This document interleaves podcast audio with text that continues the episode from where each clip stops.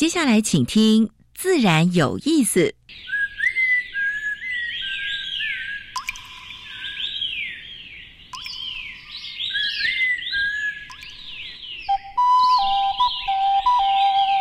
大自然是最能启发人心、最迷人的教室。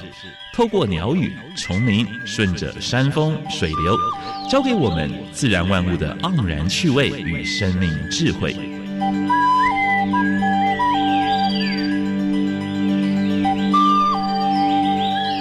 走过来，走过来，仔细听，仔细听，自然有意思。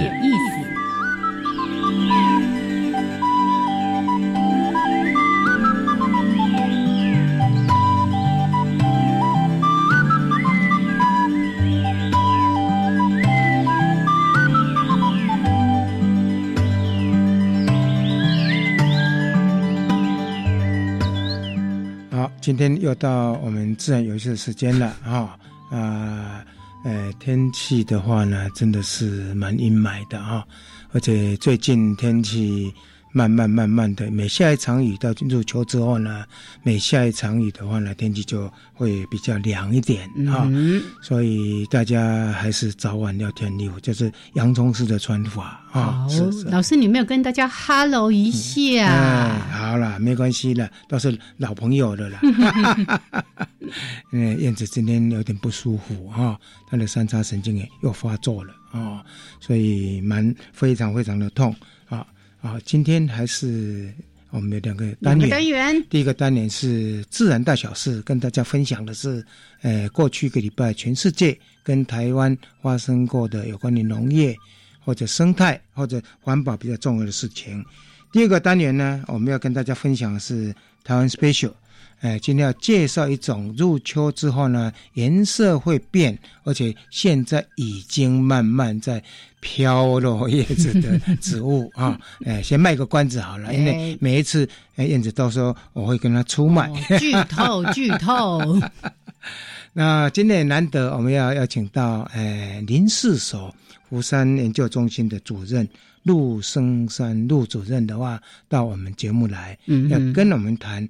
诶，秋天的时候呢，野外最担心碰到的小动物，哎，就是，野外我们都很喜欢看到小动物，哎，但这小动物是诶蛮可怕的啊，就是你了解它，你就可以避免它的攻击，就是猴头胖、虎头蜂，哦，离我远一点，离我远一点，哎，你要了解我的肢体语言，你你避开我就好了，哎，是是。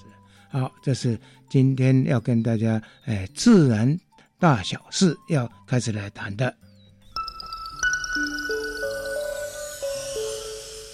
风声、雨声、鸟鸣声，声声入耳。大事、小事、自然是，事事关心。自然大小事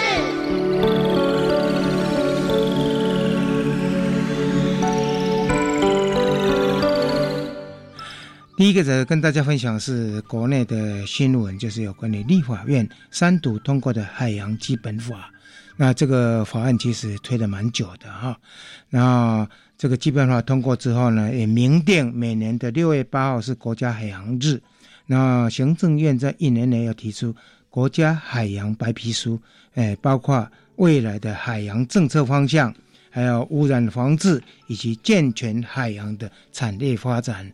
包括油企业啦，包括海洋的，包括现在，哎，包括渔业署所主管的这些、这些等等的这些、这些产业的发展啊。那我们知道，我们的海委是已经在二零一八年四月二十八日成立了哈。那现在临近几个国家有海洋部的，包括印尼，包括韩国，这是第一则讯息。第二则讯息是我们知道，每年的黑面琵鹭的话呢，都会到诶台湾来。渡冬哈，那最近，诶，台南七股的顶山岩滩地已经出现两百四十只黑面琵鹭，是一个很好的消息。但是呢，坏的消息是出现了十几只的那个那个流浪犬，而且已经出现围捕，哎，这个这个黑面琵鹭的现象。这是台南呃生态保育学会最近发现的，所以我们也呼吁呃台南市政府跟动保动保处啊，嗯呃要密切注意这个问题，不要把这远方的教客来了，呃受到攻击。哦，这可能会成为国际国新闻际新闻，了对嗯对对。那第三则讯息是各地偷排污秽水的人，那各地的执法单位也蛮认真的了哈。我们来分享一下了哈，为呃这些环保局呢拍拍手啊。高雄凤山西食品工厂的污染，第二个是新营工业区，工业区里面都有都有污水处理厂，结果呢还是有十一家工厂呃偷排废水，所以被开了十五张罚单。第三个是彰化县啊东罗西有事件偷盗垃圾啊。第四个是苗栗有一个蛮有名的、蛮蛮老的那个台远纺织，呃，台远纺织厂啊，嗯它因为呃染整的一些污泥哈、堆放的场内蛮多的，那已经堆放了大概五百袋啊，呃还好啊，它没有外送，但是呢，嗯这个已经违法了啊啊，最后就是那个云岭的土库哈、它那个建筑废弃物有大概有上百吨哈、堆放在附近的农田。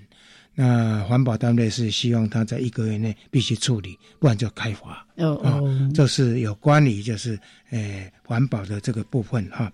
那第四则讯息是台南呃发生一千公顷的玉米田哈嗯秋雄菌种的危害，尤其在将军、学甲、嘉里、西港跟盐水哈，已经喷一次药了。一般的话是喷两次药就可以解决啊，喷两次就可以解决的啊。这是有关国内新闻。国外新闻的部分呢，第一则跟大家分享的是。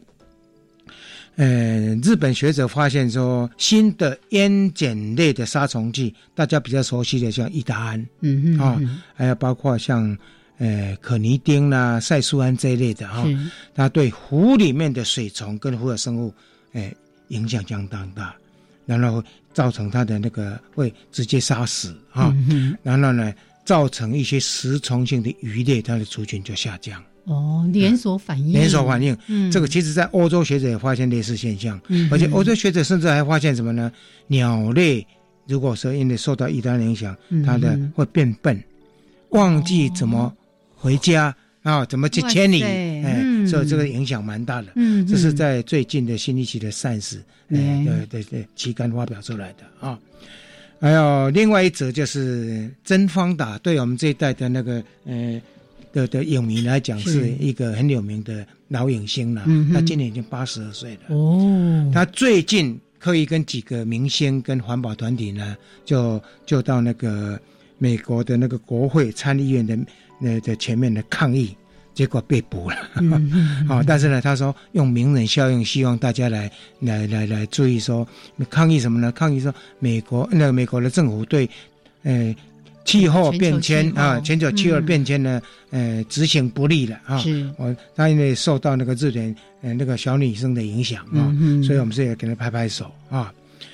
那第三则讯息是澳洲政府啊，面对现在有一个集体诉讼案，有四万个人，四万个人啊，嗯那个要抗议呃政府，那他从二呃一九七年到两两千年年年呃针对那个军方跟那个呃消防队使用蛮多的泡沫，嗯啊嗯嗯，这些泡沫在环境里面呢会造成一些致癌物质。哦泡沫剂其实，呃，我们知道在灭火的时候常常会用到，是这里面还有全火以及多氯烷基，也就是所谓的 PFAS 这种东西，它在环境中是致癌物质，所以当地附近的居民就提出抗议了啊。然后最后一则是跟大家分享的是，呃，西班牙政府哈、要接办自立不办的那个气候高峰会啊，在本来是十二月份，因为我们在智利最近 APEC 在十一月份要举行，结果因为暴动，那十二月份也是在那边举行那个气候高峰会，结果他不办了，嗯不办了就呃有西班牙政府打算来接办，接办这个我们给西班牙政府嗯拍拍手。，OK，啊这是今天的自然大小事。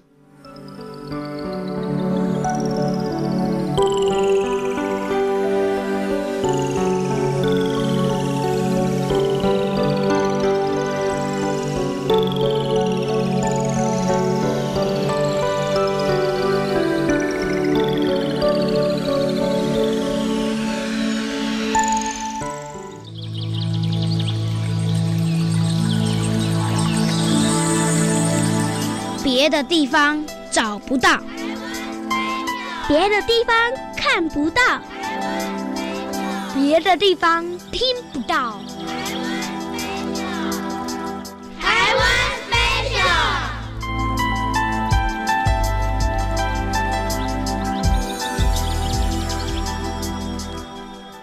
好，现在时间是上午的十一点十五分，欢迎朋友们继续的加入教育电台。自然有意思，我想平是是我终于比较好一点了哈。呃，第一次在节目中发作，哇，蛮惨的。好，今天要跟大家介绍的这种植物是三毛榉，是，呃，最近从新路上也可以看出来，蛮多的登山的登山客呢，就往宜兰地区哈。然后去欣赏三毛榉，因为现在三毛榉在变色了。嗯哼嗯嗯，哎，三毛榉在太平山这一带啊，这一带。然后它上面的话呢，也有一种就是徐玉芳把它命名叫夸父绿小灰蝶。绿小灰蝶，对，它就吃这种三毛榉的啊。耶。那三毛榉的话，在台湾的话是已经是算蛮珍稀的一种植物。哎，对，它也是冰河结雨的植物。哎，对对对。好。这个植物呢，其实从上个礼拜我就在跟杨老师说，哎，可不可以让我讲一下，讲一下？可是呢，因为上个礼拜我们在讲到那个蜻蜓啊什么的哈，所以我本来就对我本来就选了两个，老师就说啊，讲无霸沟亭了，这个下礼拜讲，哎，下礼拜跟福山有关系的，哎，离福山很近，刚好也在谈植物哈，是是是，好来，真的很抱歉了，今天这个。刚才要一进现场的时候，突然一阵的发作哦，真的很抱歉。好，那刚才呢特别提到这个山毛榉，是其实它有一个正式的名称叫台湾水青冈。对，可是我们大家都习惯叫它山毛榉哎。哦，好，那上上个礼拜就上个礼拜一，哎，你有去爬山有看过这个？我去太平山的那个山毛榉国家步道 是。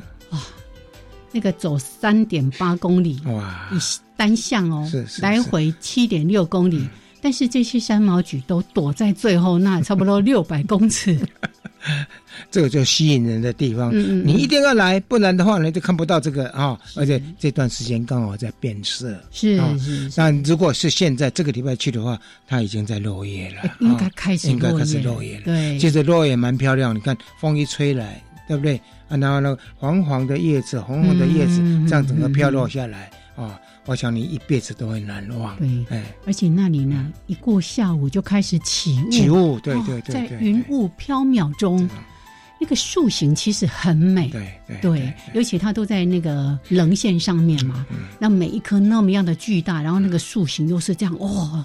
其实能见上也有在在比较零散的几个地方，对，还在变黄，远远看也是很漂亮。对，那个零 不在零线上面的哈，都小小颗哎，虎视，你虎视。对，好，那刚才我还特别问了一下我们那个陆主任，就说：“哎，福山植物园有没有？”说：“嗯，应该没有。”哦，对了，因为呢，这个植物它是属于比较温带的，好温带型的植物，大概呢主要分布在海拔。一千六到一千八，是是，嗯湖山植物园才六百公尺到一千公尺左右，嗯嗯所以我在想，湖山植物园如果即使有的话，大概就是标本数了啊，就是，对，所以呢，有人形容现在那一段路就是太平山的那个山毛榉步道那里，叫做黄金秘境哇，黄金步道，只要谈到秘境，就对游客就是超有 吸引力的哈。好，那今天呢，燕子不多说话，把这个台湾水青冈，就是一般呢我们俗称的台湾山毛菊，对，其实它一年四季都非常的美丽，对，因为它的树形很漂亮，树形还有它的叶子在四季的变化，对，然后到了这个冬天，可能很多就开始落叶啊。哎，春天的嫩叶也是很漂亮，美那个嫩叶的颜色，阳光照射之下，嗯嗯哦，蛮美的。对，那老树奇怪哦。嗯，好，所以呢，来这个当然，如果这几天大家有空，也许还可以去追一下哈，就在那个太平山我们的山毛榉步道。哎，走起来其实很舒服的一个地方。对，来最最最后端才会看得到。对对对对对对，你千万不要，但是也不要太晚去，也不要太晚去，因为下午就整个起雾。是，其实最好的行程安排是应该前一天就去。然后晚上住在那里，早上去走，一大早就，因为它一过下午就开始起雾。老实说，那个叶子再美，你都看不清楚。是是嗯，OK，这是呃今天的台湾 special。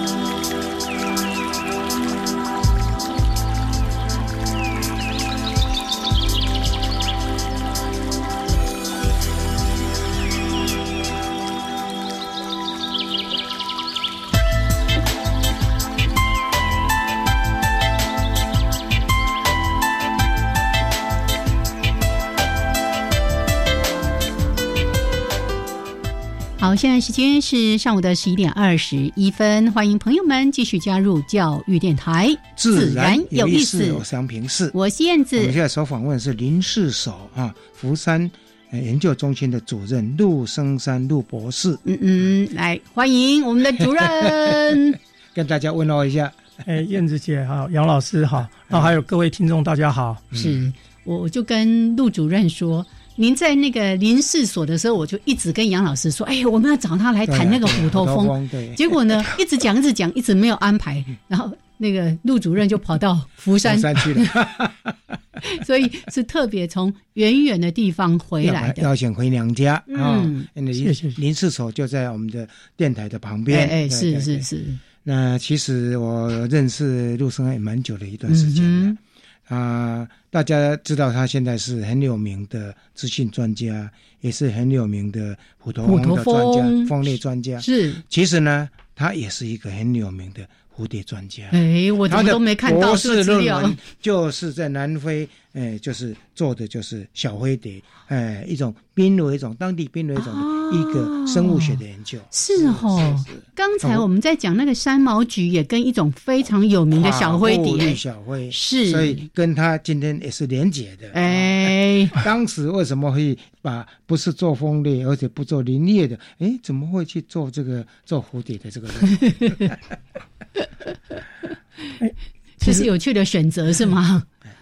那不管我是做那个虎头蜂或者是蝴蝶啊，其实我都还是以做个体生物学了，做它的生物学为主，所以花比较多的时间都是在做行为的观察或生态的调查的部分。嗯嗯嗯。哎，那刚好有我们那一年刚好有一个那留公费留学的考试，然后很不简单的哦，刚好是到那个非洲嘛，我想说，哎。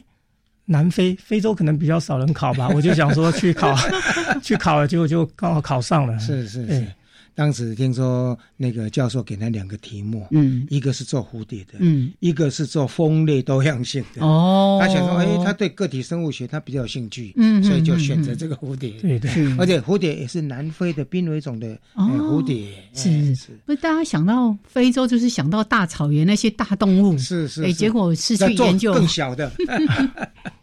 那之后，他拿到博士学位就回来临时所服务了啊！因为能够考上工会，坦白讲是成绩要很优秀，非常不容易。而且呢，学霸才有办法。好，那我们今天就邀请到陆学霸来到节目中了。那之后呢，我们在最近，我们知道每年秋天的时候是虎头蜂它的族群最大的时候啊，所以在野外的话呢，又又碰上说，哎，好像就是。一些活动，秋高气爽嘛，哈，游客常常会上山去，是，所以难免会碰到虎头蜂啊，所以这段时间的话呢，呃，其实也是蛮有风险的。是，来，待会儿呢，我们也会请我们的陆博士啊，好好的跟大家做一些提醒。我今天重点，我们还是要放在关于让大家对于虎头蜂有一些基本的认识。但是讲虎头蜂好像又要往再往稍微宽一点提一下，关于胡蜂，对，因为这种大型的蜂类，其实还蛮多的。对，嗯，没有错哈。当我们一般在讲蜂类的时候，我们大概第一印象就会觉得哦，蜂有风险哈，大概大家就闻风色变哈。是，那因为我们如果到野外去，我们大概经常都会看到有一个大大的牌子，上面写着“小心毒蛇、毒蜂”哦，所以蜂类给我们的第一印象就是危险，危险的。对，可是事实上我们在中文来说，我们没有去区分蜜蜂跟胡蜂了哈。是是是。那这其实在英文是一个是 bee 哈，一个是 wasp 哈，这两个字是。wasp 了。wasp wasp 哈，嗯，那在国外来说，一般是其实蜜蜂哈，b 这个字眼比较会联想到像花是授粉啊，蜂蜜哈，是比较让人家觉得这个是比较容易亲近的。是，可是 wasp 胡蜂国一想到就会想到遮针嘛哈，会遮人嘛哈，嗯，对。那所以我们其实，在中文没有这样区分，即使我们知道这是虎头蜂，我们被它叮的时候，我们也可能会说啊，过后。又被蜜蜂叮到了哈，那蜂我们就是往往连接到像我们知道哦，杀人蜂，杀人蜂对啊，那还有小心毒蛇毒蜂，所以我们不管怎么样，就会把这个蜂类的连接是会比较一个是负面的影响。是是。那陈如来说，其实蜂类非常的多。嗯。那以蜂类来说，它广义上是属于叫膜翅目。翅目哦。那我们大概是叫胡蜂科，胡蜂科这一大类的哈。是。那以全世界来说，虎头蜂不过也。才二十二种哦，那可是蜂类其实可以达到有十二万种哦，全世界的，嗯嗯嗯嗯，哦，所以事实上面在蜂类里面来说，虎头蜂它只是一小部分，是哦，那这是人类比较害怕的，可是大部分的蜂类是对人类是没有害的，甚至它在生态上是扮演一个。很重要的一个生态的角色，角色对对，它可以担任在那个植物的授粉，好，可以担任植物的授粉，或者是在农田里面，它是扮演捕食害虫的这个角色。嗯嗯嗯。嗯，是。所以一般像刚才他提到杀人蜂那个那一部有一部片子嘛，哈，那部片子是经过。哎，非洲的蜜蜂经过改良过之后，哈，然后在南美洲的一个地方，它不小心实验室不小飞出去了，跟当地的野蜂啊，就是呃变成一个杂交哈，然后变成很凶悍的。那但是它有一个优点，产蜜量很高。但是呢，它一直从南美洲一直到呃，是中美洲到再到呢，再到北美北美南部南部。那所以它那个也。好像也形容过度了哈，有真的有这么厉害吗？对，这个其实就像我们提到像大白鲨，嗯，我们都知道大白鲨也是在食物链上顶端的，那它其实，在海洋生态也是非常重要。对，可是现在那个大白鲨如果少了。像它这个在食物链顶端的这些生物少了，那事实上对整个海洋生态也是会有很大影响。是是。那同样的虎头蜂，其实它在生态上也会有类似的一个效应。类似效应啊！我记得我们前几个礼拜还在节目里面讲大白鲨。对呀。哎，也越来越危险。对呀。是它很危险，需要保护因为对对对。嗯。所以今天谈到的虎头蜂这个话题也同样的啊，它在生态系里面算是比较上层，因为它会捕食嘛啊。对对。那除了这个之外呢，它在生态系里面还扮演什么角色？哎，是不是要等一下，我们再再再仔细的？哎，对对对，好，因为这个一说下来呢，一定要超过我们三十分了，让大家呢心情稍微平静一下，因为一听到虎头蜂那个开始神经紧绷啊，来休息一下，一小段音乐，还有两分钟的插播之后回来，我们再请我们的陆博士、陆主任好好的来说一说关于虎头蜂。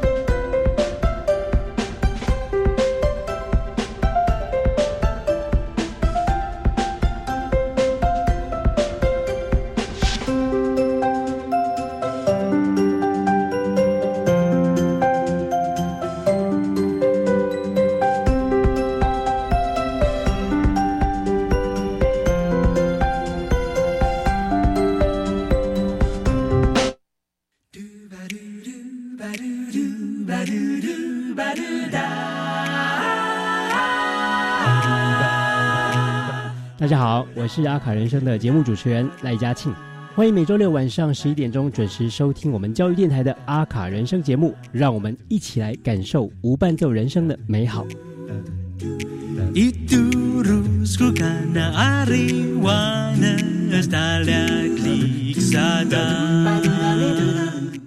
哎，你有听过绿色学校伙伴平台吗？有啊，这个平台已经有二十年喽。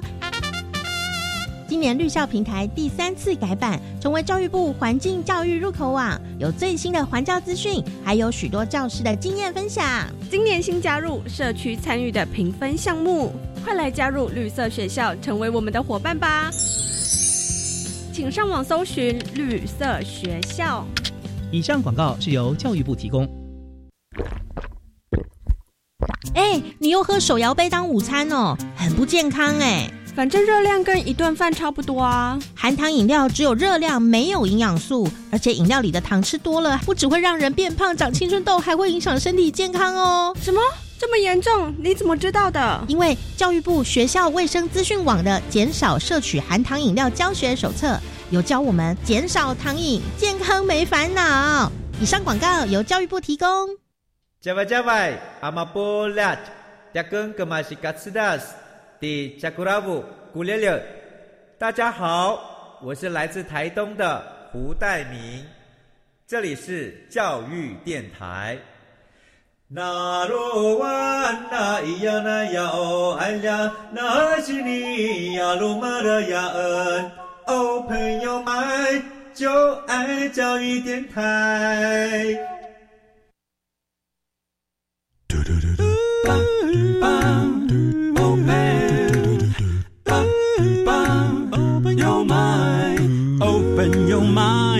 就爱教育电台。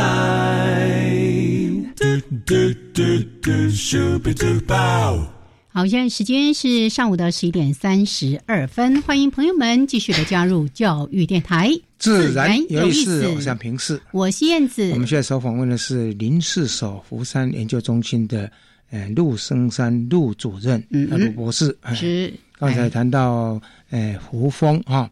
胡风，那胡风其实这一个范围蛮广的，能不能稍微把这个哎，台湾，例如说台湾比较常见的有哪些？有哪些种类啦？在，而且它分成什么样的呃属或什么之类的？哎，我我们一般提到胡蜂哈，其实它是非常广义的。嗯嗯，那以台湾来说。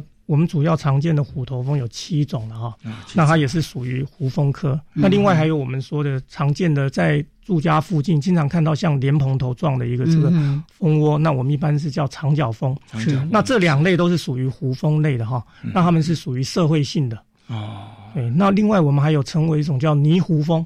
啊，哦，它会做成一个像泥瓮、陶瓮这样的这样，那个很漂亮，那个草好漂亮。对，它会利用泥土来做窝。那这一类的蜂也是属于胡蜂科啊，所以胡蜂科这里面，这胡蜂科它它那个也是社会性的。哎，没有这一种就不是社会性，它是毒气性的。哦，所以我们这边提到的像社会性这个虎头蜂或长角蜂，因为它是属于社会性的哈，是是，所以它会有一个群体攻击的反应，这也是它比较危险的时候。它如果当蜂窝或蜂受到骚扰的时候，那他可能就为了群体出来哈，它是一个社会性的，所以有一个群体，所以骚扰到的时候，他会倾巢而出的时候，这就会风险比较大。所以你讲的呢，就是学术上讲的 Vespa 跟 Polist，主要是 Vespa 跟 Polistis，Polistis 这两个属，对这两个属。是是呃这两种的话，风险性哪一个比较高？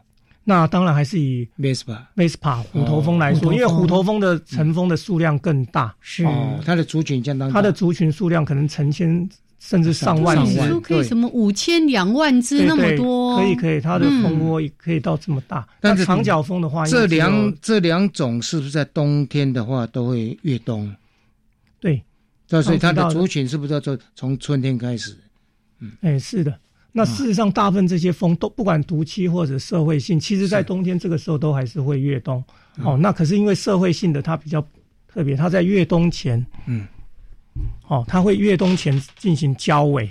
那时候这一批交尾的这些雌蜂，雌蜂，哦，它会就是它过冬。隔年的时候，它如果可以成功的越冬，那它隔年就可以变成新的一个蜂后。哦，那它变成新的蜂后，它就会开始来产筑窝啦、产卵哈，这样开始在新的一个蜂的一个周期。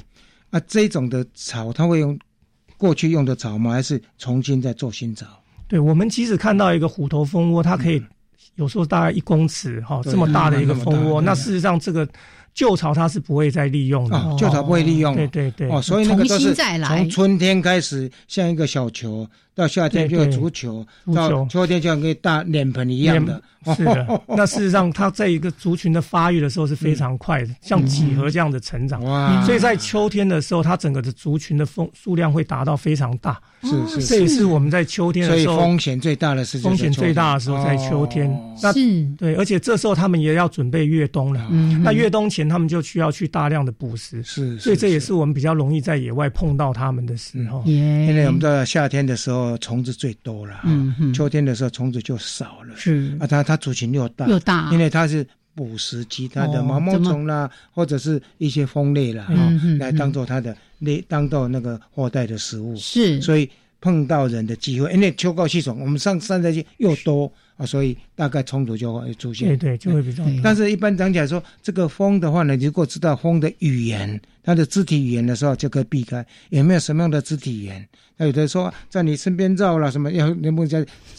专家详细说一下。我们一般都会说，因为它是群体生活的嘛。是是。那如果我们太靠近它的时候，它有时候会派出像我们一般是说有巡逻风或警戒风啦。就是说，我们如果在靠近它的时候，不是太靠近，那有时候会有这样风在你附近盘桓的时候，那你就动作不要太大。那可能要留意一下附近有没有这样蜂窝。可是有时候你。蜂窝是比较隐秘的，事实上你并没有办法看见看到蜂窝在哪里哈，那这个是比较大的一个隐忧了。对了，一些呃，也有外求生专家常常在讲说，当这个风在你身边绕，或在你前面这样子周围这样，你就要提高警觉啊，提高警觉。这个时候呢，应该是退回原来的路了，因为路比较熟悉的，乱跑的话反而更麻烦了。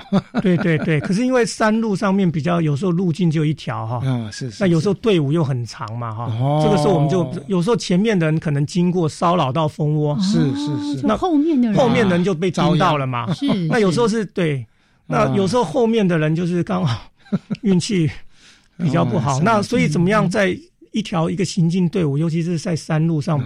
危险比较大，如果有人被盯到的时候，嗯，怎么样把这个讯息赶快赶快通知。通知大家哈？因为表示附近可能有蜂窝，那你是要往前走，往后。避开了，还是要往后？好，那在山路上当然要比较留意，是是山路的危险，你不能够没命的乱跑，那反而本来被蜂叮了没有什么事哈，被你反而不小心 摔了摔伤或什么，反而更危险。对对，我记得去年有一次去观雾，嗯。那个就是一直有那个黑腹。哦，黑腹哇，那个很凶的黑腹蝠翁那这 对，绒毛绒毛蝠翁，在你就几只一只两只在那边身边就在那边是。好像在看你，那我老师呢就特别叮咛说，大家乖乖手不要乱挥，嗯，你就安安静静的走，所以呢我就两只手赶快夹紧，要迅速走过，对对对。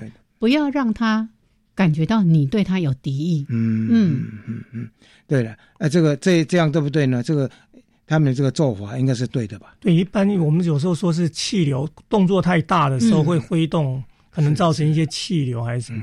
不过有时候就是你不知道蜂窝，因为它最主要是要保护它的蜂窝，嗯所以当当务之急就是避开嘛，离开、远离或什么。你发现到。还有说，安安静静或者被叮的时候，它会在伤口分泌的艾兰费洛蒙，是不是也有这种讲？对，那个费洛蒙是有哈。对，那我们另外提到就是说要把遮针移掉。哦，那就虎头蜂其实它的遮针跟蜜蜂就不一样了。所以我们在强调，蜜蜂它可以用。蜜蜂的遮针是会留在人啊，它的有有倒钩，所以它会留在人的身上。可是。虎头蜂的遮针不是那么明显哦，所以它的遮针可以重复的使用。哦，所以并不见得会找到针。对，哎，所以啊，但是呢，如果是把那个毒液赶快挤掉，离开现场，把把那个毒液尽量挤挤得掉吗？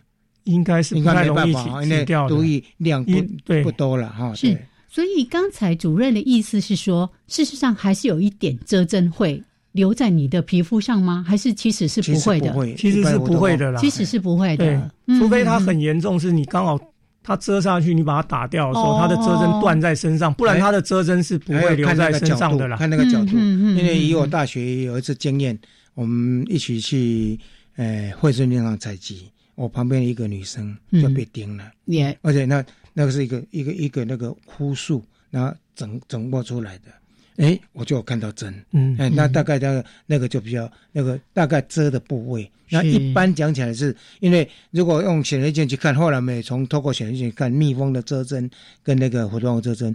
都是有螺旋螺纹的螺旋状，但是呢，那那个虎头蜂的话是比较平滑。对，哎，啊，那个那个那个那个那个蜜蜂的那个折针是螺旋，那个相当大，所以看起来像倒钩一样，对就扣。那蜜蜂一定一定是扣住了，是啊，一定扣住。啊，虎头就不一定会留那个折针，是。所以风险的是在那个它可以一用再用。对对，然后它的数量又特别多了。是是是是。我记得有一年，我们曾经带听众到。林氏所就是我们陆博士他的研究室，然后就看到那个虎头蜂的蜂窝，哇，一个人高，没那么大啦，大概就是刚刚说的一个公尺，一公尺以上，八九十公分，八九十公分，但是好轻哎，好轻哦。哦，那材料你讲一下，哎，对，刚提到的，不管是这个虎头蜂或长角蜂啊。他们的蜂窝是利用纸浆做的哈，虎头蜂会用它的大颚去刮取树皮啊，树皮或者这些做，然后咀嚼，所以是纸浆嘛。那另外提到的这个泥糊蜂，嗯，哦，这个毒气性的果裸，它其实是用泥土来做窝的。哦，那他们筑窝的材料跟我们说的一般的蜜蜂会酿蜜那个蜜蜂就不一样，那是蜂蜡，那个是用哎。蜜蜂分泌的蜂蜡来做的，对对对，材料不一样。那那纸本身材质比较。轻还是，可是整个去收蜂窝的时候，因为里面含有蜂蛹，或那些幼虫，对，所以一个蜂窝有时候几十斤哦，三五十斤都有可能的。哦，那你看到那个那么轻，是因为把里面的幼虫已经清掉了。对，要保存用。对捕蜂人来讲的话，哎，那是一个财富啊。对，好。可是呢，那个虎头蜂的蜂窝不是只有我们印象中的在树上。有一次我看到一个朋友传来的，对，哎。那个虎头蜂窝竟然是就筑在那个土地上面，在一个草丛里面，枯树的树洞，它底下有一个洞。是，所以可以跟大家说明一下，说，哎，到底它会在哪一些地方筑这样的这么大的这个窝巢？大部分的虎头蜂，我们一般是在树上这样看到，对对。那它其实，在树上，即使在树上，它可能附近都非常不容易靠近。嗯，好。那这是处在树上，它在高高枝条。那你要等到像叶子有时候掉，你才会发现到有窝。那台湾如果我们以这七种常见的虎头蜂，大概主要有两种会在土里筑窝。嗯，有一个叫是中华大虎头蜂。哦，那还有一个是鸡虎头蜂或者叫双金环。那这两种都是台湾体型最大跟第二大的。可是的，那个危险性就中华大虎头蜂就比。比较高哈，嗯嗯，它的攻击性比较强。那一般我们像很多是在除草的或做园艺这些功夫，那他们有时候风险就会比较大，嗯。哦，因为在除草的时候你不知道，然后因为它在土里筑窝或在草丛里，是是，哎，其实这样林业人员其实风险也蛮大的哈，是 的，对，经常在森林里面还有巡山的啊，还有除草，他们有时候那个抚育嘛啊，哇，对对。对不对？啊，所以像这个的话，你们都会。哎，对这些同仁都会有一些群前教育或者是警告，有没有？哎，可能要比较留意，因为其实虎头蜂，你我们说它群体生活，其实蜂窝进出哈，它会有一个风道啦。哦，对，所以稍微留意哈，注意，其实有时候会看得到，你可以看到蜂其实进进出出，因而且它的个体这么大只，嗯，哦，所以有时候。就是要多留意观察一下周遭的环境，尤其你在比较草丛比较茂密，而且他们经常除草，大概被叮，可能在哪些的环境还是什么气味，他会稍微有点感觉啦。哦，对啊，所以林业人员其实真的是风险行业。所以登山的时候，我们都会提到一个安全的要诀，就是要留在步道上，不要走到那个草丛里面，因为你不会知道那里。有什么东西？也许有蛇，也许有像刚才提到的这些比较是在在地地气性的哎对这个虎头蜂。嗯嗯嗯。哎，我也曾经在那个大树干上面看到有一大群的那个蜂，那那个应该也是胡蜂吧？没有些有些是蜜蜂，那个蛮大一只的，哦，蛮大的，那有可能，有可能，有可能，对对，没有错，在树洞里面是蜜蜂或者是虎头蜂都可能，如果里面的空间够大的话，是是。一般都是一些枯树，或者是说有有有有树洞地方的哈，所以这个地方其实风险更大，所以喜欢登山的朋友啊要注意。但是，一般步道如果发现的话，山流通常也会会做一个做一个标示了啊，来警告一下，或者是说如果管理单位大概可能会做移除的动作。是。好，那。很多事情其实大家会有一些不一样的意见，就觉得说，哎，是不是是我们人稍微让他一下，还是说为了人的安全，我们一定要把它摘除？其实我想，待会儿我们也可以请主任再来跟我们讨论一下这个话题。好，OK，那现在时间呢是十一点四十六分，一小段音乐之后，我们再回来。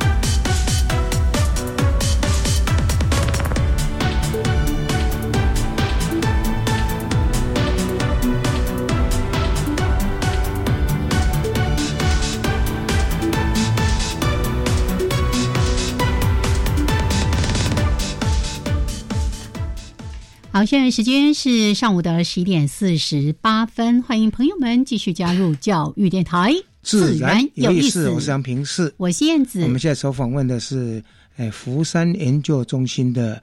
哎，陆生山陆博士，是他刚才跟我们分享蛮多普通方面的知识。也来，我跟大家说一下，福山研究中心就是我们大家习惯说的福山植物园，真是一个超棒的地方。大家有空真的要去走一走啊！要排队啊，排队要登记啦，每天有这个限额啦。对，其实当年哦，福山植物园一开园就采取这个。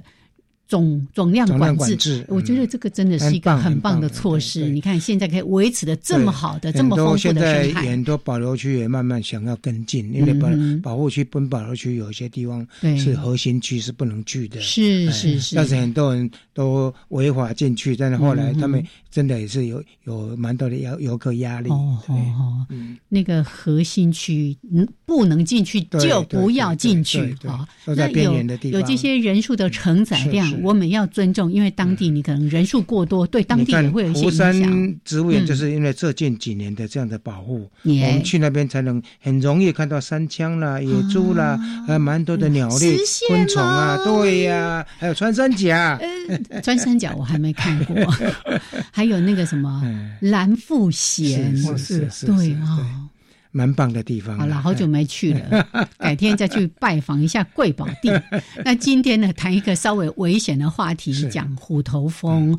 刚才对移除，要不要移除？其实我想有一些不同的状况要去考量。是的，是的。其实要不要移除是一个大问题了哈。嗯嗯。那其实我个人是觉得要看种类啊，嗯，还有它筑窝的地点是。哦，那我刚刚提到我们台湾主要有这七种的虎头蜂，嗯，那其实比较危险的，刚刚提到老师提到像那个黑龙哈，还有那个中华大虎头蜂，那这其实这这大概是这两种是在野外比较多人可能因这两种蜂被蛰致死的哈，嗯。那可我们在平地有一种叫做黄腰虎头蜂，嗯嗯嗯，那它也是在平地经常蛰到人，因为它平地跟人接触的机会比较多。是，那它经常被发现的时候，其实都是非常大了哈。它可能就在你住家，可能在冷气啊，或者是窗台外面哦。你可能这边的一个你的那个窗帘你没有拉开，有一天拉开的时候，怎么那么大的一个 窝在外面哈？所以大概会有这样子哈。那可是。黄腰虎头蜂其实很温和来说，它是比较温驯的哈。有时候你注意，你靠近它，可能在一公尺范围内，它都还可以相安无事哈。对，可是就是说，你要怎么样跟它相安和平的共处哈？这当然要看大家的智慧哈。那因为在都市里面，这样人跟风之间的冲突比较大。如果是在山里面，我们当你不会说我们看到了风就要去移除嘛哈。那它只要不是在我们的游客或者是人行主要的。那通行的必要的路径上面哈，那刚刚提到了，因为风它在生态上的角色，那像这样的风只只要没有太大的风险，我们一般是就可以不不要去处理。那可是我们可以透过像垃圾的管理还是什么哈，减少它可能对人类的一些危害哈。这个就垃圾所谓垃圾管理就是，如果说你野外设垃圾桶啊，它有果皮了，或者是喝过的喝过的果汁瓶子了，它会过来觅食。是不过现在的话，山上。一般都没有这些设施，山上比较不会。那对，不过在一些工厂，嗯啊，工厂尤其是果汁工厂附近，就是就就就比较麻烦。对对，所以刚刚就是说要看它的主卧的地点嘛。哈，那如果是像我们一般住家附近，如果你是在靠近山区，而且我们现在很多的。住宅其实越来越强调它是就是山区，我紧邻山区。那像这样的环境，本来其实也是虎头蜂筑窝喜欢的一个地方嘛。甚至原来可能虎头蜂其实本来就筑窝在附近，在在家也在那附近嘛。是。那所以像这种的话，它你在你家里附近有虎头蜂窝，其实可能是不足。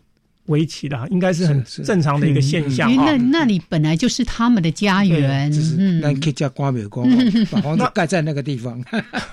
那如果这样子哈，你就知道，因为虎头蜂他们可能会在同样的地方筑窝了哈。那如果这个筑窝的地点是你可能主要的出入口啊，或者门口附近，那这个当然要处理。那有时候它是在后门，这个地方其实都不会有人进出。嗯，好，那这时候你当然可以考虑你要不要把它保留下来了哈。嗯嗯，因为其实，在现在在都市有一个冲突，就是说啊，我们其实这个蜂窝其实可以相安无事这么久。嗯，哦，尤其我们现在说现在秋天了，其实它要准备越冬，它其实要离去了嘛。嗯，那它在这么。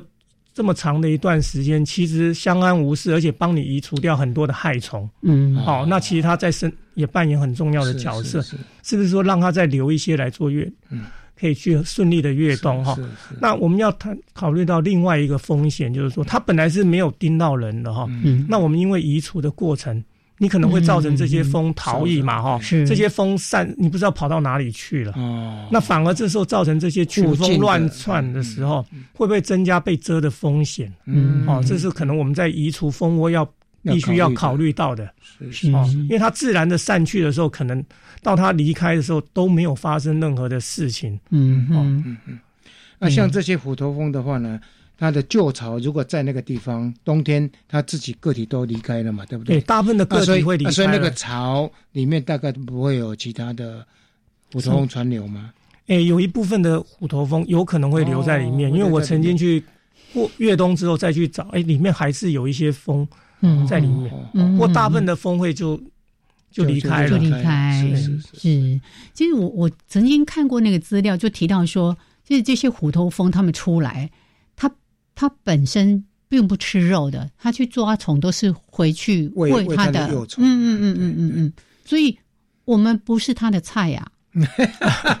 是的，我们其实就是不小心可能骚扰到它了。我们如果离蜂窝附近太靠近的话，是就可能受到惊扰到它，它可能会蛰你。那如果一般虎头蜂在外面访花还是什么，事实上你靠近它，它也不会主动来做攻击的。嗯嗯嗯嗯。它如果去觅食、去去找猎物，像像那长角蜂常常会在叶子上找毛毛虫。对，哎哎哎。哦，常常在养蝴蝶的时候呢，哎，它常常来拜访。对啊，养蜜蜂的话，对虎头蜂还蛮困扰的。哎，哦，是的，是的，这个你可以说明一下。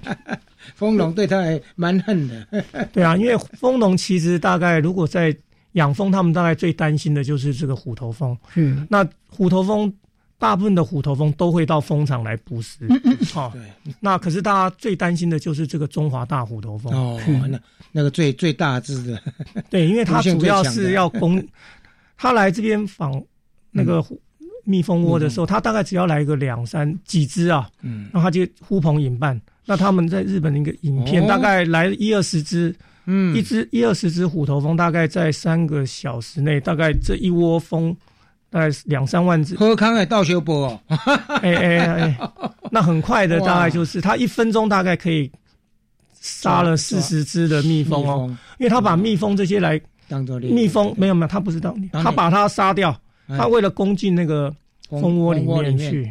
让他去取他的那些幼虫或蛹带回去喂虎头蜂，是是是是是，不然一般的蜂农大概其实对一般的虎头蜂大概危害没有这么大，没那么大，就是一般中华大虎头蜂，黄腰比较多了哈，黄腰啦，黄角，黄角，黄角和黄角，对，这两个都比较温和的虎头蜂了，对，哇哇，那个中华大蜂这么凶悍呢？是是。啊，所以它会。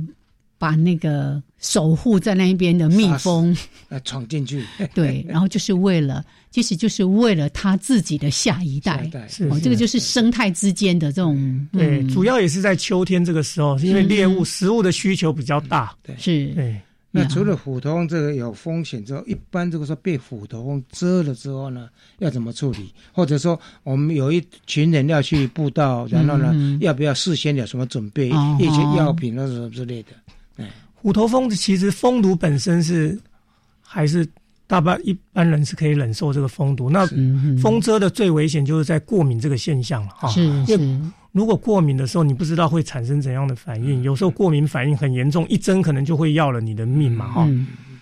所以就是说，我们可能因为轻微的过敏，就像我们有时候感冒还是什么，因为蜂。蜂毒里面有一些像是组织胺嘛，嗯，所以感冒的时候我们就是有组织胺分泌过多，我们就是像感冒药有抗组织胺，嗯，所以一般如果我们自己像皮肤科或者是什么小儿科，我们就是备一些像抗组织胺的药物啦，哈，那当然是有类固醇更好嘛，因为类固醇真的是比较危险的时候，大部分的都是 OK 的啦，对，那个是外敷跟内服的都有嘛，诶。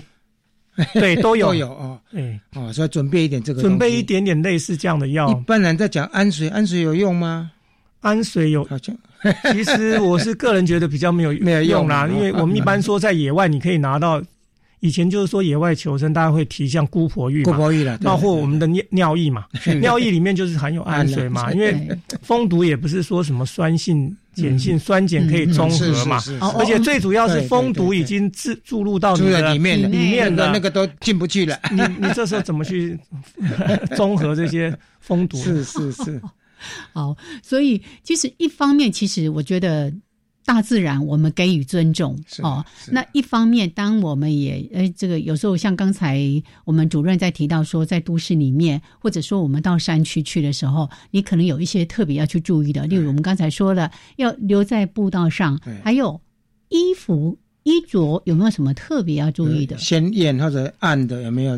暗的，一般是说虎头蜂会比较。以头发黑色的部分，所以我们最好是淡色的，白色的部分是比较安全。所以有时候我们的帽子戴个帽子，我们的头发、眼睛这个部分是这种深深色的地方是比较容易被攻击的。所以帽子也不要戴深色的帽子，帽子可能戴比较淡色的帽子会比较好。哦，然后也不要穿太鲜艳吗？鲜艳跟气温，因为蜂类昆虫的眼视觉跟我们不一样嘛，对。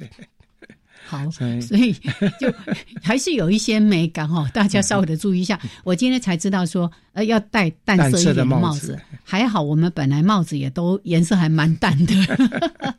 OK，好来，那今天呢，时间的关系，我们跟大家稍微分享一下关于虎头蜂，还有呢，在秋天您如果上山的时候，要特别留意一下自己的安全。好，那。也不要忘了要留给人家生机。哦，没事不要去骚扰他，他也不会来骚扰我们。不需要去赶尽杀绝。